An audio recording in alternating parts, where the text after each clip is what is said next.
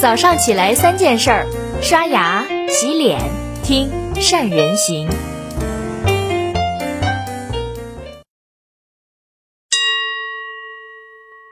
大家好，我是善人。就在前几天，我相信很多人都被一条现象级的视频刷屏了，对吗？这个视频的名字叫做“后纳”，是由 B 站。也就是中国最大的视频弹幕网站，联合各大平台在五四青年节推出了一条献给新一代演讲的视频。看完这个视频，我不知道大家有没有一种共鸣感。不到四天时间，视频在 B 站的播放量突破了一千二百万，点赞超过了一百三十万，转发达到了八十七万。哎，我也是其中的一员。就在后纳发酵了一天之后，五月四号。B 站的股价大涨了超过百分之五，市值在一天之内上涨了四点八亿美元。怎么样？一个三分五十二秒的短视频竟然能爆发出如此巨大的能量？各位能想象得到吗？这就是短视频的魅力。当优质的文字跟直观的视频素材结合起来，就成了人们喜闻乐见的作品。一加一带来的结果会大于二，甚至更多。这也是互联网的魅力，人跟人之间的壁垒被打破，信息的传递没有了边界，优秀的作品会借助于互联网快速的传播开去，形成了巨大的商业价值。这更是一次品牌宣传的胜利。B 站真正破圈，从过去的小众迈向了主流，这其中的逻辑非常值得我们去思考和学习。有哪几点值得我们去学呢？首先，从市场角度来看，B 站，B 站呢，严格讲起来，它的经营主体是一家弹幕的视频网站。这样的网站放在过去的商业思维里面，别说去上市了，就说能活下来就已经不错了。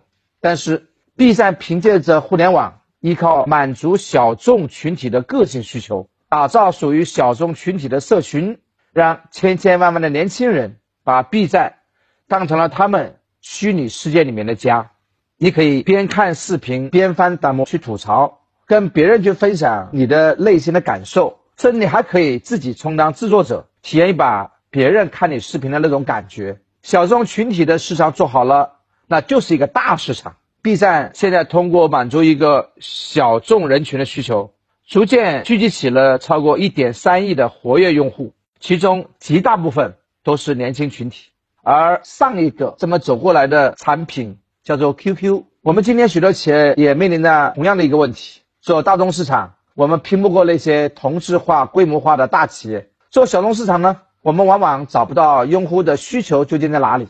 做生意从来都是一件难事儿。假如你不去耐心的了解你的用户在哪里，他们的需求是什么，那你又怎么样心甘情愿的让用户掏钱买单呢？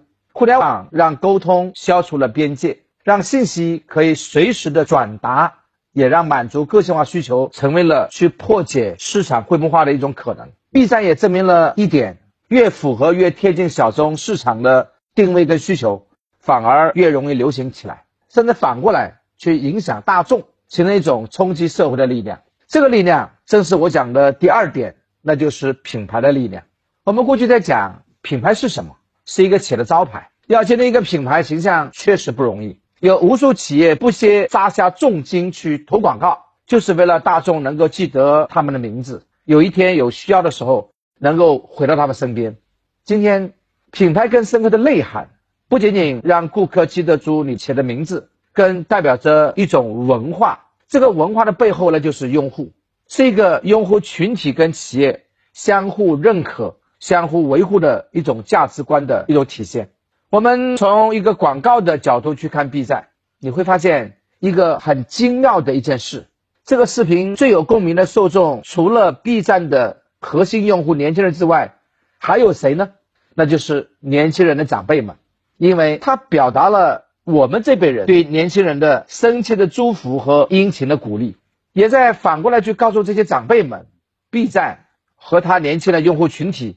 是在把自己的热爱分享给千千万万的人，是在共同完成一项事业。所以，不管是年轻人还是长辈，在看完了这个视频的第一个动作，那就是转发出去，借视频来传递自己的感受。特别在五四青年节这一天，当我们回顾自己的年轻的时代，会有一种感触，会有一个行为，那就是把这样的好的视频分享出去。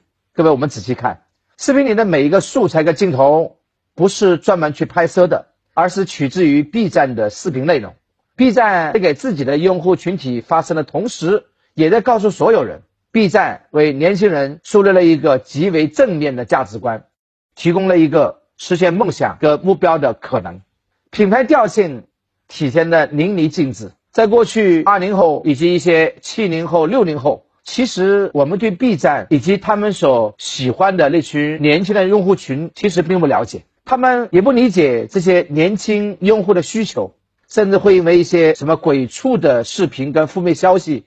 觉得这个部分的群体跟 B 站完全都在不务正业而已。但是，当后浪的刷屏不仅成功的让更多的年龄层次开始关注 B 站，更加理解跟认可了 B 站的正能量的价值观，这也极大的提高了 B 站的知名度跟商业价值，也让大家越来越正视这些为了热爱而去努力的年轻群体。那么反过来，我们也去想一想。我们的企业是不是常常都忙于低头做事，总期望于让产品去打动我们的顾客，而品牌宣传的思维和审美观，我们好多人竟然停留在九十年代甚至八十年代。有很多的企业跟个人会说：“哎，现在疫情还没过去，我们现在生活压力很大，创业一路上特别的艰辛。”是的，在创业的这条道路上，成功其实是一个小概率的事件，活下来的都是少数人。大部分人都无法完成理想当中的目标，的确如此。悲观者往往正确，但乐观者往往成功。互联网给了无数普通人带来了巨大的红利，包括我自己也是这个时代的受益者。但是，我们依靠的仅仅是这个时代的可能和机会吗？如果我们每个人自己不去努力，屈服于一次一次的挫折，还会有现在社会的发展跟进步吗？其实，从这个视频里面。我们能够去感受到，不仅是年轻人，他们拥有着选择的权利，我们同样也生活在这个时代，也拥有选择的权利。未来伴随着五 G 的商用跟万物互联的发展，一定会有新的商业形态的出现，社会一定会不断的涌现出新的机会。上升的通道虽然有时候宽，有时候窄，但是它一直都存在着。商业竞争一直都是残酷的，但是我希望你能做一个看清了残酷。但仍然保持不断的学习跟改变的人，这样在下一个更加重要的阶段，你能抓住上升的几率也能更大一些。别小看这些小年轻。好了，以上就是今天的三人行跟你分享的全部内容了。在五四青年节，B 站在互联网上用一个献给年轻人演讲的视频，拉动了四点八亿美元的股价。那么下一个节日，你打算怎么做呢？欢迎大家留言评论，不妨把这篇文章献给更多人去看见。祝您的企业也能拥有光明的未来。